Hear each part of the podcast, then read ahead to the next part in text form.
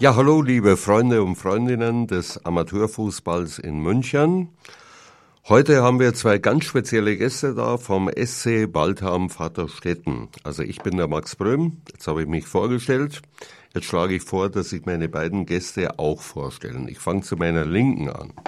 Ja, hallo, ich bin der Tobias Burgtaler, bin Jahrgangsstufenkoordinator der 2013 oder 2013er Jahrgangs des SC Baldham Vaterstetten und gleichzeitig Trainer der U11-1. Ja, ähm, also unter 11, U11 heißt unter 11, oder? Genau, das sind all diejenigen, die jetzt äh, sozusagen 10 oder schon 11 Jahre alt sind und im Jahrgang 2013 geboren sind. Ja, danke für die Einladung. Ich bin der Valentin Kaiser, bin aktuell äh, Trainer der zweiten Herrenmannschaft und ähm, sportlicher Leiter des Kleinfelds und bin dort äh, hauptsächlich zuständig für die Ausbildung äh, der Trainer.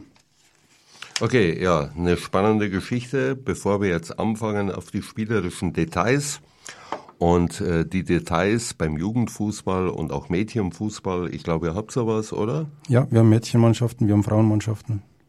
Okay, genau. wie viel ne? Wir haben in äh, jedem Jahr, also in jedem Altersstufe äh, U13, U9, U11 und auch die äh, U17 Damen haben wir eigentlich alle Spielen die nur bei den äh, Untermädchen oder spielen die auch mal bei Jungs mit? Also ähm, ich kenne Mannschaften, die das so machen. Es gibt äh, vereinzelt, ähm, also mir ist bekannt nur, dass eine ein Mädchen bei, bei der U14, also bei den, bei den Jungs mitspielt. Da ist es aber noch so gewesen, dass es eigentlich keine äh, Mädchenmannschaften gab zu der Zeit. Aber eigentlich alle neun Mädchen, die anfangen, äh, sind dann unter ihresgleichen und ähm, trainieren dann äh, zum Beispiel in der U9 weiblich oder ähm, der U13 mit. Ja, wir haben tatsächlich noch ein Mädchen, das bei uns in der U11 mitspielt, ja. Okay, alles klar. Aber ansonsten habt ihr reine Mädchenmannschaften. Genau. Ist ja auch toll. Ich sehe das ganz gerne, Mädchen oder dann später auch Frauenfußball weil ich oft das Gefühl habe, es ist nicht so viel Theater dabei wie bei den Jungs. Ja. Wenn sie mal verletzt sind, also man rollt sich nicht so zehnmal ab. Den, den Eindruck, glaube ich, haben wir alle. Habt ihr alle? Okay, sehr schön. So, jetzt, äh, ihr seid der SC Baltham Vaterstetten. Wo spielt ihr eigentlich? Also ihr gehört ja irgendwie gar nicht zu München, aber ihr spielt die ganze Zeit gegen Münchner Vereine. Genau, ähm, wir sind eigentlich im Landkreis Ebersberg, ähm, aber wir sind äh, in der Spielgruppe in München. Unsere erste Herrin spielt aktuell Kreisliga äh, mit Ambitionen wieder in die Bezirksliga. Wir sind äh, vorletztes Jahr abgestiegen, ähm, haben es letztes Jahr nicht ganz geschafft, äh, wieder aufzusteigen. Da wurden wir Zweiter. Ähm, aber dieses Jahr schaut es ähm, relativ gut aus. Wir sind aktuell Dritter ähm, in, der in der Rückrunde ähm, ist eigentlich schon das Ziel, wieder in die Bezirksliga aufzusteigen. Schon klar. Äh, solche Ziele sollte man auch immer haben, aber für das Publikum, vielleicht erklärt ihr nochmal, wo geht's denn los beim Amateurfußball? Was ist denn die unterste Klasse und bezieht sich denn dann nach oben? Genau, ähm, also bei uns startet es äh, grundsätzlich in der U6.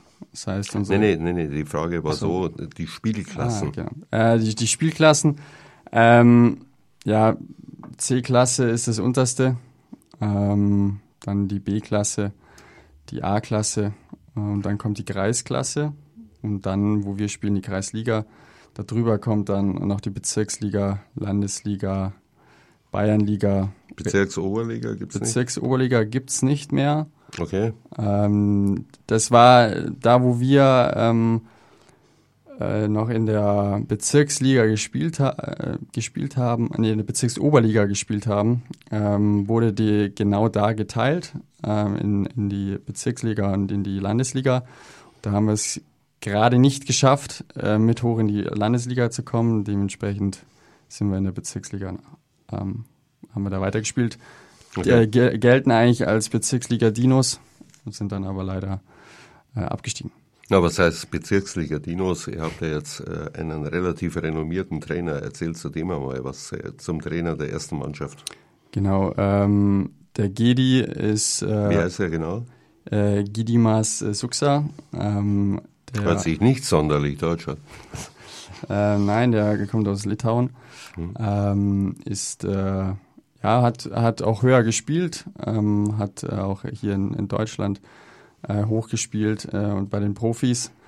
ähm, und äh, hat dann schon mal äh, unsere Herren äh, trainiert, äh, ist mit denen dann auch aufgestiegen in die Bezirksliga und ähm, ist dann äh, zu anderen Vereinen, hat da auch relativ äh, erfolgreich trainiert und ist jetzt wieder zurück und ähm, sind froh, dass wir ihn wieder haben.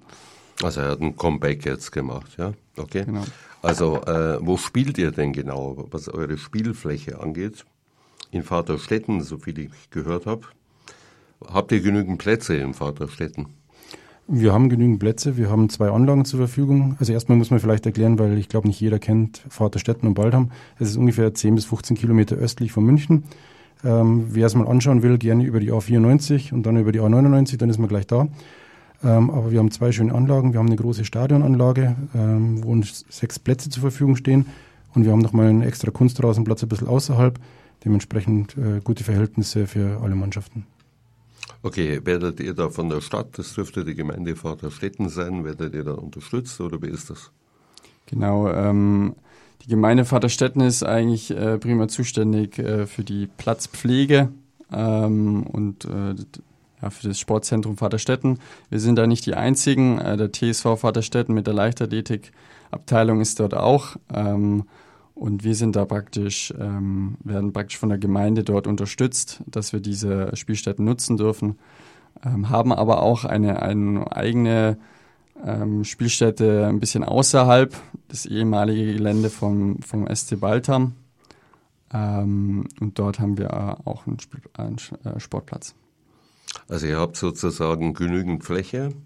So wie ich das raushöre, habt ihr genügend auch an Kabinentrakten, an Vereins, habt ihr eine Vereinsgaststätte da draußen? Das ist genau das Problem, das wir haben, ähm, dass äh, zu dem Zeitpunkt, wo das Sportzentrum äh, konzipiert wurde, ähm, entweder kein Geld, keine Ahnung, ähm, äh, einfach, also es wurde, es wurde eine Gaststätte schon mit eingeplant, die ist aber so unterhalb irgendwie in so einem, ja, in so einem Katakomben drin, äh, wo eigentlich keiner hin möchte.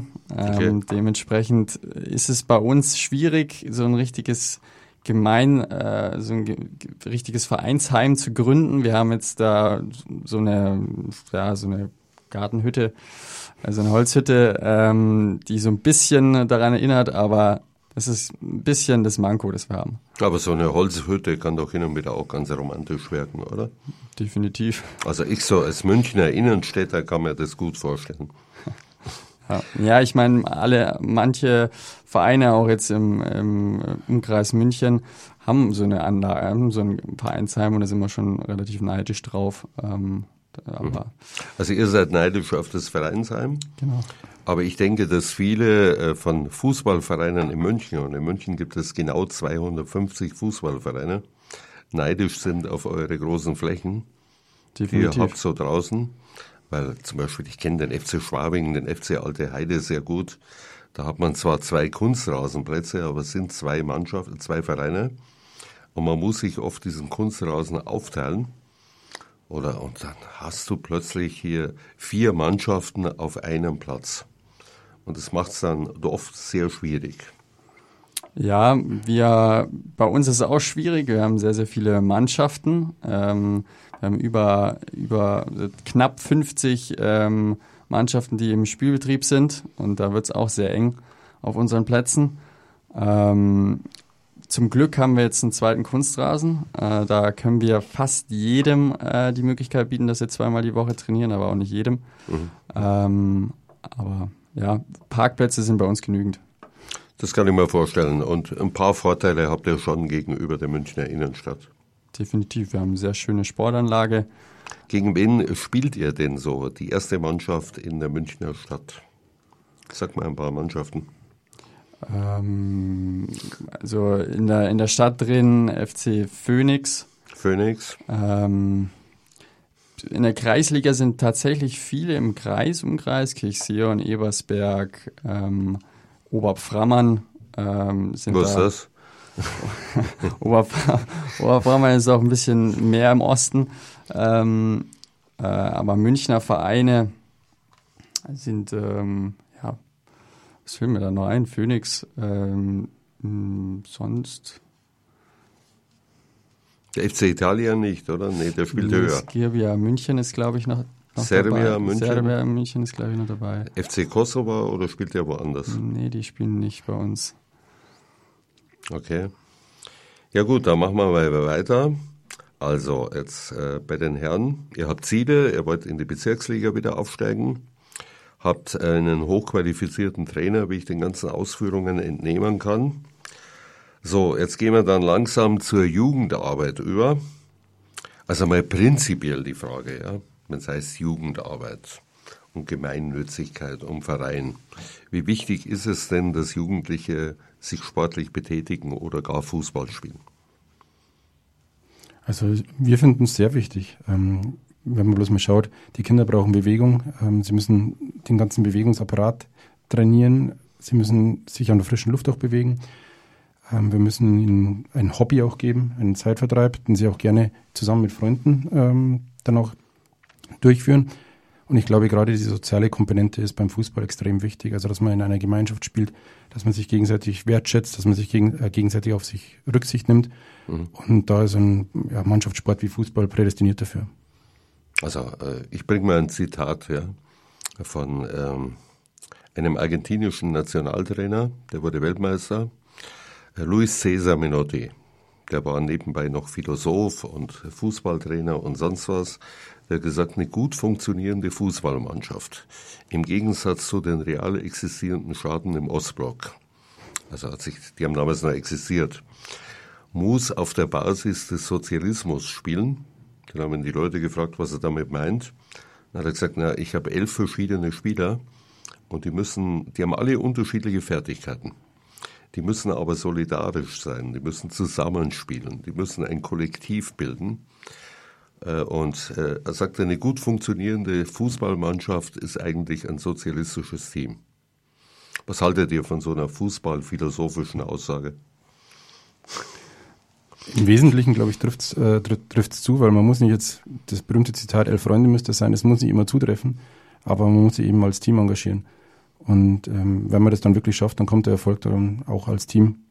Ich weiß jetzt gar nicht, was, Entschuldigung für die Frage, ich weiß nicht, was ihr für einen Bürgermeister habt. Vielleicht stört ihn das von der Parteizugehörigkeit her. Weiß es nicht, aber ich glaube, der ist ganz äh, tolerant. Okay, dann würde ich vorschlagen, wir machen noch ein bisschen Musik. Ja, hallo, wir waren beim Jugendfußball, wir machen weiter, Freunde des Amateurfußballs in München. Es geht um den SC Baldham Vaterstetten. Richtig ausgesprochen? Okay. Ja, richtig. Richtig, sehr gut. Endlich mache ich mal was richtig. Meine Frau, das muss man meiner Frau erzählen, wäre auch nicht schlecht.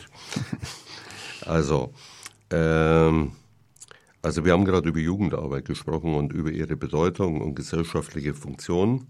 Wie viele Jugendmannschaften habt ihr denn eigentlich? Ab wann kann man denn bei euch Fußball spielen? Ab wie vielen Jahren? Ähm, bei uns kann man ab der U6 äh, anfangen zu kicken. Äh, wir haben ungefähr ähm, ja, 39 äh, Jugendmannschaften. 39? Ähm, eine sehr große Menge, ja. Wir haben in, in jedem Jahrgang, also bei uns ist immer auf, in Jahrgängen aufgeteilt. Das heißt, äh, die U6, unsere kleinsten sind gerade im 2018er Jahrgang. Ähm, haben wir auch schon äh, zwei Teams. Ähm, 2017 ähm, haben auch schon zwei Teams. Also in jedem Jahrgang ähm, haben wir zwischen drei bis vier Mannschaften. Darum äh, haben wir auch eine sehr, sehr große Kinderanzahl. Ähm, ja, und äh, ab der, unsere U6, U7 ähm, fängt dann bei uns ähm, ja, in, in kleinen Spielformen an. Das heißt, kleine Spielform? Ähm, ja, wir haben, wir haben 2019 ähm, angefangen, ähm, ja, das, das Faninho-System, das es ja schon eigentlich ziemlich lang gibt. Das heißt, Faninho heißt äh, das Spiel auf vier kleine Tore. Ähm, das heißt, jeder, jedes Team äh, muss zwei Tore verteidigen und kann auf zwei Tore schießen. Jetzt äh, glaube ich, wird der Vorstand des FC Maccabi München toben weil sie total gegen dieses System protestiert haben. Okay. Es soll sehr umstritten sein. Mhm. Ja, also wir sind, wir sind sehr große Befürworter des Systems, ähm, weil wir finden, dass einfach äh, ein Kind, äh, das gerade einmal ja, fünf, fünf Jahre alt ist, ähm, ja noch gar nicht die kognitive Fähigkeiten hat, ähm, ein, ein Spiel mit äh, sechs anderen ähm, überhaupt äh, ja, zu, zu spielen und ist eigentlich komplett überfordert. Äh, wenn man sich mal auf die Höhe von, von so einem kleinen Fünfjährigen ähm, begibt, ja, dann kann man sich auch gut vorstellen, dass dieses Kind eigentlich äh, gerade mal den Ball sieht und ähm, ja, eigentlich damit beschäftigt ist, ja, so ein Kind ist mit sechs und mit fünf Jahren noch ziemlich egoistisch unterwegs. Darum sieht man ja auch immer, dass es ähm, Knöllchenbildung gibt, weil jedes Kind eigentlich aufs, auf den Ball laufen möchte. Und das äh, verhindert man eigentlich. Also so eine Rudelbildung. So eine Rudelbildung, genau. Ähm, und vor allem sieben gegen sieben, wenn man das, wenn man das sieht, ist es immer sehr krass. Äh, die Eltern von draußen schreien dann auch immer rein, ey, äh, bitte Knäuel, Knäuel auflösen. Ähm, und das wollen wir eigentlich einfach verhindern. Und äh, dieses Faninho-System mit, also, da spielt man immer drei gegen drei, ähm, ist deutlich einfacher äh, für das Kind zu verstehen. Ähm, es hat nur zwei Weit äh, Mitspieler und es ist einfach darauf ausgelegt, dass das Kind dadurch, dass es ähm, noch sehr egoistisch veranlagt ist, ja, einen größeren Erfolg hat, ähm, weil zwei, zwei, zwei verschiedene Tore, also zwei Möglichkeiten gibt, äh, aufs Tor zu schießen und ähm, nur zwei Anspielstationen hat und das kriegt es noch hin. Ja, man sieht aber noch, dass man bei der U6 ja, ist, Darf ich mal dazwischen fragen, und ja. wie macht das ein Trainer? Aber da sind ja da mehrere Felder aufgebaut, oder? Genau. Ähm, oder die Trainer. Ja, es ist diese, diese Trainerrolle, ähm, gibt es eigentlich gar nicht so mhm. in der U6 und U7. Es ist mehr praktisch Spielbetreuer. Ähm, das heißt, darauf achten, dass die, äh, dass die Kinder so ein bisschen die, die Regeln einhalten, ähm, dass es immer der Ball im Spielfeld ist ähm, und so weiter. Das können auch äh, Eltern machen. Es müssen nicht unbedingt die Trainer dann machen. Wir haben ja auch 2021 ähm, äh, die Faninho Liga eingeführt. Ähm, das heißt, das heißt, ihr wart die Vorreiter von waren, dieser ganzen Geschichte. Wir waren die Vorreiter. Mhm. Ähm, wir haben, es gab in der U6, U7 hat der BV ähm, keinen organisierten Spielbetrieb. Ähm, das heißt, es hat sich ähm, davor so eine Art, bei uns im Landkreis gab es die Ebersberger Runde haben sich immer die Vereine getroffen und haben praktisch ein 7 gegen 7 gespielt. Und wir wollten dort ein, ein Gegenmodell äh, aufbauen, wo wir gesagt haben, wir wollen eigentlich als Verein, dass die Kids ähm, Faninho spielen, also Mini-Fußball 3 nennt sich das beim BV, und haben dann uns mit ähm, anderen Partnervereinen, da war Poing und, und Parsdorf ziemlich dabei und haben dann ja, da eine, eine eigene Liga aufgebaut und mittlerweile haben wir 55 äh, Vereine in dieser Liga ähm, und können über 400 Kinder äh, pro Wochenende ähm, damit bespaßen. Ähm, und wir sind relativ groß jetzt. Ähm, wir haben sieben Standorte, zum Beispiel allein im, ähm, im 2017er und 2018er Jahrgang. Ähm, und genau. Also ich habe meine Statistik gelesen vom Bayerischen Fußballverband. Da stand drin, dass an dem Wochenende, wenn der FC Bayern spielt, in Wirklichkeit auf der anderen Seite, was die ganzen Kindertransporte angeht, also von Spielort zu Spielort, es nicht sicher ist, ob mehr Zuschauer in der Allianz Arena sind, als ansonsten Leute unterwegs sind. Ja. Trifft es zu? Ich gehe mal davon aus, dass es zutrifft, aber noch zu einem Punkt ähm, zu den Kritikern. Ich würde einfach mal sagen, alle Kritiker sind herzlich eingeladen, sich so einen Spieltag ja nochmal anzuschauen, ähm, sich auch mit den Kindern dann zu unterhalten mal zu sehen, wie sich Kinder freuen, wenn sie Erfolgserlebnisse haben. Und ich glaube, jeder kann sich vorstellen, beim 3 gegen 3 ist es wahrscheinlicher, dass ein Kind auch mal ein Tor schießt, mal jemanden austrippeln kann, wie beim 7 gegen 7. Also und dementsprechend herzlich eingeladen, alle Kritiker. Also ich rede da mal mit denen vom Maccabi. Vielleicht ich kenne die noch relativ gut. Vielleicht eine kleine, kleine Eigenwerbung. Wer einen, ja, Spieltag, einen Spieltag anschauen will, kann gerne auf die Webseite faninho.stvv-jugendförderung.de gehen. Okay. Da sind alle Spieltage aufgelistet und äh, wenn der Maccabi gerne vorbeikommen möchte, können Sie es gerne machen und wir sind sehr, wir werden sehr froh darüber, wenn Sie vielleicht nächste in der Rückrunde ähm, oder in der Hinrunde 2024 äh, auch Teil dieses. Ähm also gerne werden sie es nicht machen, aber ich habe bestimmte Beziehungen zu dem Verein, ich werde die hinschleifen. Okay, einverstanden? Das, ja, machen, Sie können, also Sie können so einfach mal ausprobieren und schauen, ja. wie es ist. Ja. Und so gerne. schlimm ist es gar nicht. Okay. So, jetzt dann weiter, äh, dann so von den Jahrgängen her. Mhm. Wie sieht's denn aus mit äh, Leuten, die acht Jahre sind, die zehn Jahre sind? Wie nennt man diese Ligen? Also wir haben wir haben äh, praktisch die U8, äh, die U6, U7 mit dem Mini-Fußball 3 ausgestattet ähm, und haben dann ähm, letztes Jahr zusammen im BV ähm, praktisch eine Kooperation gestartet und haben gesagt, wir wollen das Modell ausbauen und wollen praktisch für die U8 und 9 ein Mini-Fußball 5 Modell anbieten. Das heißt, ähm, dort ist es ein kleineres Spiel, also ein bisschen größeres Spielfeld als beim 3 gegen 3. Da wird 4 plus 1 dann gespielt, aber schon aufs E-Jugendtore, also wie beim normalen 7 gegen 7. Da sind die Tore aber mit so einem, ja, mit einer Höhenverkleinerung äh, ähm, ausgestattet, weil es kann, kennt, glaube ich, jeder äh, wenn man so einen kleinen, äh, kleinen ähm, so ein kleines Kind im, in so einem großen E-Jugendtor ist und ähm, jetzt mhm. hat man da einen, einen Spieler, der äh, ähm, von der Mittellinie draufbolzt und unter, unter die Latte knallt, no, dann kann ja. der, dann kann der Torwart auch wenig, wenig damit anfangen. Und darum einfach die Höhenverkleinerung, dass man es dem, dem, ja, die, die Kindergröße anpasst ähm, und die 4 plus 1 ist praktisch eine logische Fortsetzung von 3 gegen 3. Okay, jetzt gehen wir mal ein bisschen weiter. Jetzt gehen wir in Richtung D-Jugend. Das sind Leute ab. Erklär es mal ein bisschen. Also dazwischen haben wir noch die E-Jugend, das ist die U10 und U11. Genau. Ähm, die werden dann wieder zwei Spieler mehr, die spielen dann 6 plus 1, also mhm, das mhm. klassische 7 gegen 7. Und dann wird es pro zwei Altersstufen wird's, äh, werden es zwei Feldspieler mehr. Das heißt, wir haben in der ähm, U12 und U13, das ist die D-Jugend, wir spielen auf einem sogenannten Kompaktfeld. Genau. Kannst du mal erklären, was ein Kompaktfeld ist? Kompaktfeld im Grunde genommen ist, die beiden E-Jugendtore stehen jeweils auf der 16er Markierung, also am 16 Meter Raum. Das Spielfeld ist ähm, nach außen hin zwischen 16er und Auslinie, ja, so breit, äh, dass dazwischen die Auslinie ist. Und da wird dann eben 8 plus 1, also 9 gegen 9 drauf mhm. gespielt. Und dann in der C-Jugend, was dann ähm, die Jahrgänge U14, U15 sind, da geht man dann das erste Mal auf dieses große Spielfeld und spielt dann 11 gegen 11. Und da kommen dann auch schon äh, richtige Schiedsrichter vom Verband her, oder täuscht mich das? Also wir haben Schiedsrichter ab der U11 tatsächlich, ab der E-Jugend. U11, okay. Also richtig offiziell angesetzt ähm, ist es ab der D-Jugend, mhm. ähm, aber auch äh, teilweise nicht.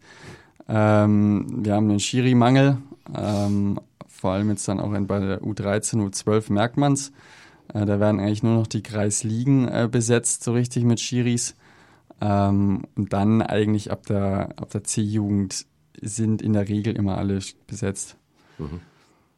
Also vor mir haben es meistens Angst, weil oft so ganz junge Schiedsrichter kommen, so 16-, 17-Jährige oder 18-Jährige denken sich, mein Gott, da steht so ein grauhaariger Typ draußen, ja, also was ist denn jetzt los? Oder es kommt einer in meinem Alter, wo du in, in einem gewissen Maß merkst, äh, da fehlt was im Schiedsrichterwesen in, beim Bayerischen Fußballverband. Definitiv. Ja. Aber irgendwo müssen die jungen Schiris ja anfangen. Ja, klar, klar. Nee, nee, nee, ich schüchter die gar nicht ein. Ich bin sehr freundlich zu ihnen. Muss man. Ja. Nicht immer, aber immer öfter, sagen wir so, ja.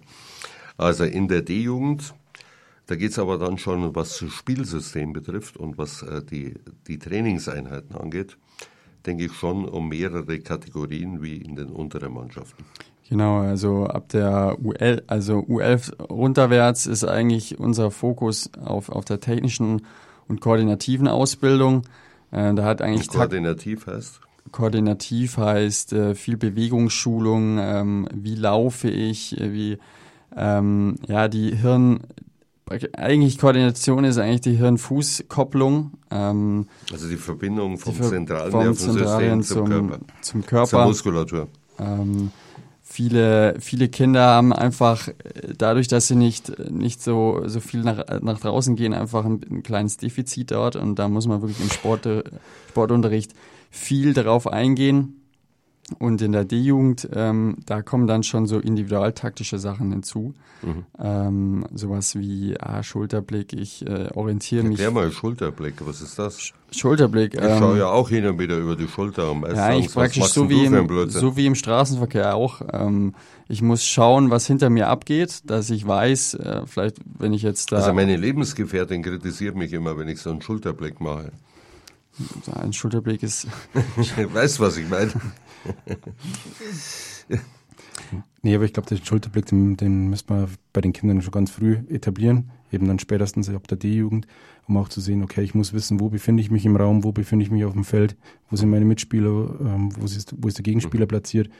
Und das ist eine wesentliche Herausforderung dann erstmal auch für die Jungen. Das heißt, du hast schon drei Begriffe, die wichtig sind für die D-Jugend, sage ich mal. Ist Koordination, Technik, Taktik. Individualtaktik, ja. Also man kann natürlich ähm, schon mannschaftstaktisch da vorgehen. Ähm, ein 9 gegen 9 lässt das schon deutlich mehr zu als ein 7 mhm. gegen 7 oder 5 gegen 5 in der taktischen Ausbildung. Ähm, aber primär schaut man da noch, äh, dass man das Individu Individuum fördert ähm, weil es dann schon schwer genug dann äh, in der C-Jugend mit dem, mit dem 11 gegen 11, was schon, mhm. was schon sehr viele Kinder auch schon dort überfordert, weil einfach die Fläche wirklich deutlich größer wird. Also wenn ähm, ich dich unterbrechen darf, steht im Mittelpunkt sozusagen noch die Ballbehandlung. Genau, also um die Technik mal zu übersetzen. Man, man spricht auch in der D-Jugend vom, vom goldenen Lernalter. Das heißt, okay. ähm, dort vertiefen die Kinder ähm, die technische, äh, technische Fertigkeiten sehr, sehr gut, ähm, weil sie da eine ziemlich hohe Kon ähm, Konzentrationsfähigkeit haben. Also sie haben sehr großes, sehr gutes Aufnahmevermögen. Also wenn man Trainer, Jugendtrainer sein möchte, dann in der U12, U13, mhm. ähm, weil da genau die, da sind sie noch nicht pubertär, da sind sie genau in der präpubertären Phase. Da sind sie aber auch raus aus diesem, aus dieser Trotzphase, die so in der F- und E-Jugend so ein bisschen auf, auftaucht. Und wenn man wirklich den Kindern was beibringen möchte in der, in der technischen Ausbildung und so weiter, dann sind sie da in der U12, U13 mhm. wirklich sehr gut trainierbar. Das heißt, so in der C-Jugend, äh, 13, 14 wird schwieriger da mit der Pubertät. Da fängt es dann schon an, ähm, dass da vielleicht so, so andere Interessen ähm, mit, mit reinkommen. Ich habe neulich zu so einem 14-Jährigen gesagt, zum Beispiel bei einer Trainingseinheit, die ich noch mache, der hat sich überhaupt nicht konzentriert. Der war völlig dereguliert vom Kopf her. Ich habe gesagt, sag mal, was ist denn mit dir los? Bist du verliebt? Er sagte, ja, kriegt gleich einen ganz roten Kopf. Trainer, woher weißt du das? Sag ich, na, weil ein Trainer einfach alles weiß. Ja, ja, sowas kommt dazu. Ähm, und äh, darum ist eine C-Jugend ein schwieriges Alter. Ähm, ja. Gut, und nach der, äh, sag mal, bei der C-Jugend, D-Jugend, habt ihr Probleme mit irgendwelchen rassistischen Bemerkungen, die von außen kommen? Gibt es sowas? Also weniger muss man ehrlich sagen. Es gibt äh, Problembereiche, die wir hier auch mal ganz offen auch ansprechen müssen, die aber meistens dann auch von den Eltern auskommen. Also Spieler unter sich sind meistens äh, aufs Fairplay inzwischen auch gewohnt. Wir haben immer mal wieder die Fälle, dass äh, Eltern sich nicht zurückhalten können, dass sie viel zu emotional und viel zu aufbrausend reagieren. Wir haben schon mal angesprochen, die Schiedsrichter, mhm. die dann drunter leiden. Aber auch ähm, leider jetzt im letzten Jahr auch schon erlebt, wenn er faul passiert ist, dass der Schiri gepfiffen hat, aber die Eltern trotzdem so wütend sind, dass sie Wut im Brand auf das Spielfeld laufen und die gegnerischen Spieler beschimpfen, wo man halt dann wirklich sagen muss, das geht deutlich zu weit, das schadet dem Fußball und dem Ansehen. Und da gab es auch hin und wieder nicht allzu häufig, aber es gab da auch in Bayern schon Spielabbrüche wegen sowas. Ja, also wir waren wirklich betroffen davon. Wir haben das Spiel dann unterbrochen und so lange äh, gewartet, bis dann die entsprechende Person auch des Platzes und des Geländes verwiesen worden ist und dann das Spiel erst fortgeführt. Das kommt leider auch im genau. Bereich vor. Also ich zum Beispiel mache es immer so, ich sage zu den Vätern vorher und zu den Müttern, die Mütter hören da oft besser, sage ich, feuert die Mannschaft an, ich brauche so einen Ultrablock in der Kurve. So, aber äh, gebt keine taktischen Anweisungen. Habt ihr damit auch ein Problem, dass auf Väter irgendwas hineinrufen? Definitiv, definitiv. ähm, ja, es ist, es ist ähm, vor allem merke ich das in so äh, sieben gegen sieben Geschichten, wo dann wirklich auch ähm, wenn es dann zum Beispiel ähm, um die vermeintliche Meisterschaft geht, in irgendwelchen Gruppenspielen, die eigentlich uns als Verein komplett äh, irrelevant ist, wo jetzt wer spielt, sondern es geht immer äh, ums, äh, ums Spaß haben da in dieser Jugend. und dass sich da irgendwelche Elternteile und ähm, ja, sich da irgendwie reinsteigern und ähm, da die Gemüter aufheizen. Ähm, davon, davon wollen wir weg. Und wenn man jetzt das zum Beispiel im Vergleich zu dem 3 gegen 3 macht, es ist alles so ein Festival, ähm, es ist alles viel entspannter. Ähm, da geht's, da geht's eigentlich um nichts, sondern äh, wenn ich gewinne, dann gewinne ich halt, wenn ich verliere, dann verliere ich halt. spielt auch jeder, wenn und ich das, spielt richtig auch jeder. Und da gibt's dann auch keine Diskussion, warum spielt man meinen Sohn jetzt in nur Also zwei sitzt Minuten. keiner auf der Bank, ja, oder? sitzt keiner auf der Bank. Und ähm, ja, da ist, ich glaube, das hitzige Alter ist wirklich U10, U11 und dann Okay, weiß ich, ja. Also was mich das schon Nerven gekostet hat.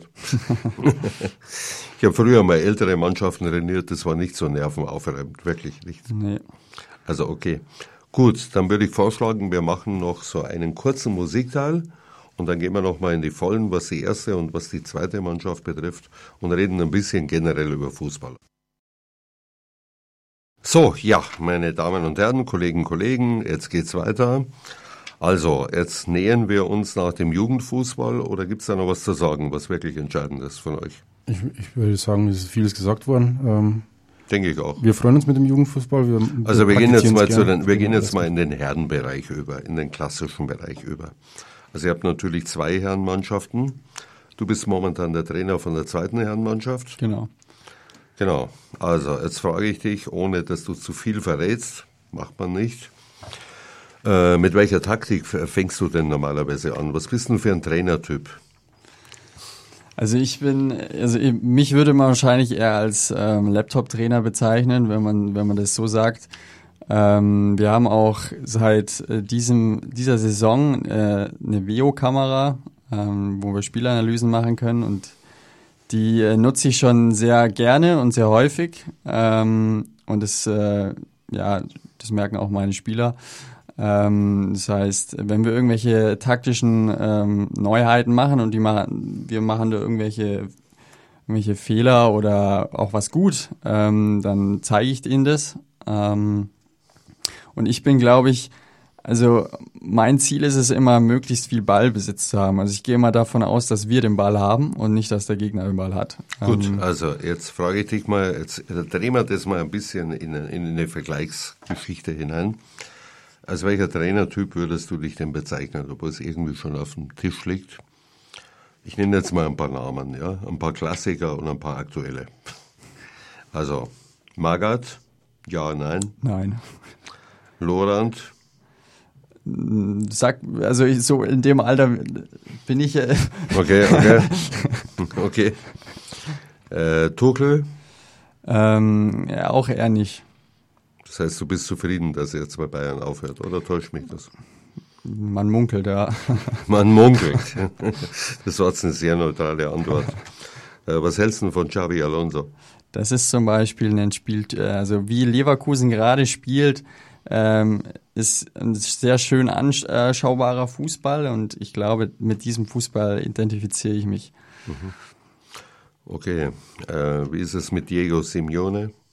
Das ist zum Beispiel ein Fußball, mit dem ich mich überhaupt nicht identifizieren kann. Ähm, er praktiziert, ähm, ja, ich glaube, er geht eher mal davon aus, dass der Gegner den Ball hat und wie wir möglichst so stehen, dass der Gegner gar nichts macht. Ähm, ich bin eigentlich komplett das Gegenteil. Ich gehe mal davon, dass wir den Ball haben und wie wir das, das Tor schießen. Ähm, ja, so der Trainertyp wäre ich. Also da müssen wir mal gegeneinander spielen. Die, ich- diese, diese Gegner habe ich immer ganz gerne. Nein, weil ich eher so der Diego Simeone-Typ Ja, bin, auch von der Emotion her. Ja. Und äh, ich so ein bisschen drauf stehe, bis der Griezmann gesagt hat, der war ja mal dieser französische Mhm. Nationalstürmer, der hat einmal gesagt, also er läuft in der Früh schon Gefahr, wenn er aus dem Haus geht, dass er nicht den Postboten umgerätscht. Ach so, ja. Aber da, da bin ich bei dir und ich denke, das ist eine Eigenschaft ein guter Trainer, die Emotionalität auch wirklich reinzubringen. Da sind wir bei Klopp, Ja. da sind wir bei Simeone. Ähm, Also ich rede auch Einfluss stark-. Wahnsinn. Ich rede auch stark von der Emotionalität. Also Taktik ist das eine, aber ich denke, die Emotionalität ist ein bisschen was anderes. Ja. Ja, natürlich. Und äh, ein Trainer muss auch über eine gewisse Emotionalität äh, kommen. Ähm, nachdem ich ja mit mit äh, 22 in der Trainer in der ja in der Herrenstruktur eigentlich äh, gleich alt bin wie meine Mitspieler, wie meine Spieler, ähm, nehme ich da eine andere Rolle ein. Also ich bin das Team an sich ähm, motiviert sich schon selber. Also ich brauche jetzt ich bin jetzt nicht in der Rolle, der jetzt das Team ultra motivieren muss, weil ich mhm. bin gleich alt und wie die anderen und ja. Ja, das geht dann, immer, das geht dann auch nicht da so. Ist, da ist dann, ähm, ich bin immer, ich bin eher der, ich, mein Job ist eher der, der Mannschaft eine, eine Spielidee zu geben, äh, sie taktisch darauf vorzubereiten und die, die Aufgabe der Mannschaft mit mir ist es, sich gegenseitig zu motivieren und äh, Bock haben, äh, ja, diese Spiel, Spielidee umzusetzen. Ähm, ja, und ich denke, dieses Modell, äh, dass der also Trainer du scheinst, du scheinst eher so der Stefan Baumgart-Typ zu sein, oder täuscht mich das? Ich würde sagen, nicht so extrem und vor allem nicht so laut. Ja, aber er hat ja mal gesagt, ein Spiel ist erst zu Ende, wenn der Schiedsrichter abpfeift und die Leute mich nicht mehr schreien hören. Also ich glaube, man muss immer unterscheiden in der Trainingssituation und der Spielsituation. Ich bin der ja. festen Überzeugung, im Training kann man wirklich auch sachlich äh, mit den, genau, genau. sei es jetzt Jungs oder Erwachsenen, auch arbeiten im Spiel ist äh, nicht der Zeitpunkt, um dann wirklich eins zu eins die sachlichen äh, Anweisungen zu geben. Die Spieler nehmen es oftmals gar nicht wahr. Und dementsprechend in Spielsituationen ist man viel emotionaler und in Trainingssituationen natürlich viel sachlicher. Ich sage natürlich auch normalerweise dem Captain, der in der Innenverteidigung spielt, du gibst viele Anweisungen, weil die hören mich oft auch gar nicht, auch wenn ich eine ziemlich laute Stimme habe. Ja, also ich, also wenn ich zum Beispiel von draußen irgendwelche Anweisungen äh, schreie, ähm, dann ähm, machen eigentlich die Spieler meistens immer genau das Gegenteil. Und ich denke mir immer, mhm. ähm, was, äh, also äh, der Spieler entscheidet in der Situation, wo ich, wenn ich reinschreie, hat er schon seine Entscheidung getroffen. Und wenn, wenn die Entscheidung dann mit meiner Entscheidung übereinstimmt, ist gut. Wenn nicht, dann wird eigentlich meistens seine Entscheidung äh, über. Äh, also ich schreie mir erst so richtig, wenn der Ball im Aus ist. Ja.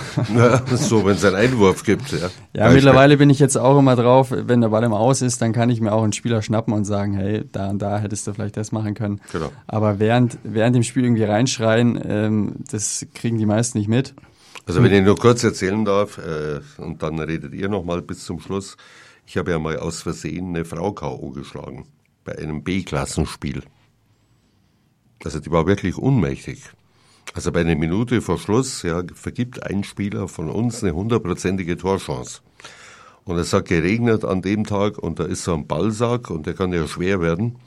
Und ich nehme diesen Ballsack und sage, verdammte, noch was, ja, und werf ihn und sehe nicht, dass eine Frau da steht und treffe sie genau an der Schläfe und die fällt um. Und dann bin ich sofort zu ihr hingelaufen, habe sie wiederbelebt. Die war von der gegnerischen Mannschaft, ich kannte die nicht. Da war die auch wiederbelebt, ja, also vor der Mund-zu-Mund-Beatmung. Und dann kam da so ein Mann an, da habe ich mir gedacht, um Gottes Willen, jetzt geht's aber ab. Und dann sagt der Typ, also beim Fußball kann man schon so einiges erleben, sagt der Typ, ja, war nicht schlecht, das muss ich mir merken. So in der Situation vielleicht ein bisschen zu viel Emotionalität von dir dann gewesen. War, war aber, zu viel. Aber nochmal auf deine Frage zurückzukommen, welcher Trainertyp sind wir? Ich glaube, da hat jeder so sein eigenes Profil. Klar. Aber jetzt nochmal den Bogen spannen zum Jugendfußball, was wir vorher gesagt haben. Da musst du einfach mit Emotionen arbeiten. Die Kinder müssen Spaß haben, sie müssen es äh, gerne machen. Mhm. Und je mehr man daran kritisiert, in Anführungszeichen, desto weniger Spaß ist es für ein Kind, nee, nee. sondern positiv motivieren und dementsprechend funktioniert dann viel über die Emotionen. Nee, nee, die Emotion ist bei mir, wenn ich sage Emotion, die ist schon positiv gemeint. Das heißt nicht, hey du, ah, ja, ja. sondern schon so die, positiv. Die Trainer gibt es auch, aber. Ja, die gibt es auch, aber die hasse ich. die hasse ich wirklich. Ja. So, welches Spielsystem bevorzugst du denn? Frag keine Geheimnisse, nur grob für unser Publikum. Ähm, ja, also ich bin immer ein großer Fan vom 4-3-3. Ähm, aber mit Ball ähm, gehen wir in ein anderes System, ein 3-2-2-3. Ganz langsam für die Zuhörer. Nochmal, drei. Drei, also eine Dreierkette hinten. Genau. Äh, zwei Sechser. Zwei Sechser. Äh, zwei Zehner. Und äh, vorne ein Neuner, ein Stürmer und äh, links und rechts Flügelspieler. Darf ich mal fragen, weil der Tuchel das immer gefordert hat. Äh, was, was ist denn so ein klassischer Sechser? Ja, ich, ich also ich glaube, der, der Tuchel ähm, hat ja immer viel skandiert, dass er seinen Holding Six braucht ähm, diese klassische Holding Six, wie, es zum Beispiel mal da Vidal gespielt hat, ähm, äh, praktisch wenig, äh, wenig spielerisch, sondern mehr kämpferisch. Ähm, ich denke, dieses Modell wird also diesen Spielertypen wird es auch nicht mehr geben, mhm. äh, der sich da hinten reinhaut und alles weg, wegräumt, was, was, ähm, was vor ihm ist und der, der Innenverteidiger eigentlich gar nichts mehr zu tun hat. Also der, dass der dann die Blutgerätschen auch macht genau, und so. Genau. Ähm, ja, heutzutage oder in dem Spielsystem, wie es jetzt da auch Bayern hat, hat er, das sind meistens alles ähm, Spielertypen, die ja, aktiv im Spielaufbau zuständig sind, dass sie den Ball von hinten nach vorne befördern. Aber hin und wieder befördern sie ihn auch ein bisschen zu stark äh, quer. Ja, Kimmich bevorzugt auch immer gerne Querpass. ähm, da muss man immer die, die Abwägung halten. Also ich bin auch immer eher der Freund davon, ähm, wenn wir in eine Situation kommen, ähm, die für den, ja, für den Sechser, da geht nichts nach vorne, dann spiele ihn nach hinten. Ja. Wir, es ist mhm. alles besser, wenn, also, und, wenn wir den Ball haben, ist alles besser, als wenn der Gegner Ball hat. Gut. Und was hältst du von einem 4-4-2-System?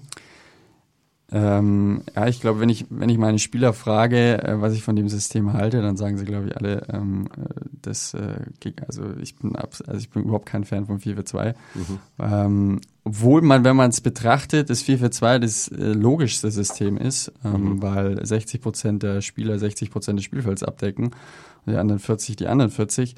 Ähm, also es ist ein sehr symmetrisches System ähm, aber auch eher darauf ausgelegt, defensiv äh, zu agieren und sich schön in eine 4-4er-Kette hinten reinzustellen und von links nach rechts zu schieben. Ähm, und das machen viele in unserer A-Klasse. Ähm, und das sind genau die Gegner, die uns sehr, sehr schwer tun, ja, wenn wir unser Aufbauspiel machen, viel Ballbesitz haben und die ihre vier, teilweise auch Fünferkette hinten von links nach rechts schieben ergeben sich kaum, kaum Räume. Okay, das wird jetzt langsam zu kompliziert. also man muss immer dran denken, was der Hörer so weiß über Fußball und was er nicht weiß. Äh, ich persönlich bevorzuge ein 4-2-3-1-System. Was würdest du denn sagen, wenn einer zu dir kommt mit so einem System? Ja, also das ist das, äh, ja, ein ziemlich klassisches Bayern-System. Ich glaube, die spielen das schon seit ewig. Ähm, ich finde es nicht schlecht. Ähm, es ist aber, ich glaube, mittlerweile ist der Trend eher wieder zu der Dreierkette äh, tatsächlich. Okay. Habt ihr sowas wie einen typischen Torjäger oder einen Mittelstürmer? Ähm, das haben wir, das haben wir leider nicht, der ähm, jetzt da uns 20 Kisten pro Saison äh, garantiert. Ja, aber ich meine so ein Zielspieler, der in den Strafraum reingeht und äh, in diesem Strafraum auch mal so, ein gewisse, so eine gewisse Brecherrolle hat. Ähm, also die zweite Herren hat leider keinen äh, Brecher, den wir, wenn man den nach vorne schickt, äh, uns ein Tor garantiert. Die erste Herren in dem, in dem klassischen Sinne, dass man jetzt einen Brecher hat, auch nicht. Ähm, äh, ja, dementsprechend ist unser Spielsystem nicht darauf ausgelegt, äh, den Ball lang nach vorne zu kloppen und äh, darauf zu hoffen, dass unser Brecherstürmer ein Tor macht, sondern da ist äh, schon immer das ganze Team gefragt das ganze Team gefragt. Gut, äh, ich habe kürzlich mal den Sascha Mölders zufällig getroffen. Wirklich so. Und der war ja eigentlich schon der Brechertyp und gleichzeitig Torjäger. Er konnte halt von seiner Wucht her, ja, hat er ja auch noch äh, T-Shirts gemacht mit der Aufschrift Die Wampe von Giesing. Äh, ja, er konnte den Ball halt festmachen, er konnte ihn zurücklegen, er konnte ihn aber auch mal verwandeln. Also diesen Typ, äh, das sagt man ja generell im deutschen Fußball. Ich rede jetzt nicht von Sascha Mölders alleine. Aber der klassische Mittelstürmer fehlt doch so ein bisschen. So ein Harry Kane-Typ zum Beispiel. Definitiv, ja, definitiv. Also wir haben jetzt, auch wenn man jetzt die deutsche Nationalmannschaft anschaut, haben wir jetzt wirklich keinen, der, ja, dem man einfach mal den Ball gibt und ein Tor garantiert. Ähm, wenn man jetzt den, so Lewandowski, Kane, Lewandowski, so. Kane, ähm, das sind Spieler, wo du eigentlich immer davon ausgehen kannst, äh, dass die gefährlich werden vor dem Tor. Und diesen Spielertypen haben wir leider nicht. Oder früher die Italiener hatten so, ja, zum Beispiel den kleinen, es ist vielleicht auch zu, zu lang her für euch, einen gewissen Pippo Inzaghi, der zumindest, weil er so klein und so schmächtig war, war jetzt gar nicht der Typ, der die Bälle so festgemacht hat, aber der hat fast immer einen unberechtfertigten Elfmeter rausgeholt. Ich muss aber auch sagen, dass ich den Eindruck habe, dass die Stürmer in Deutschland viel zu kritisch auch gesehen werden. Da hast du mal ein, zwei Spiele, die äh, dann ohne Torerfolg ähm, vonstatten gehen.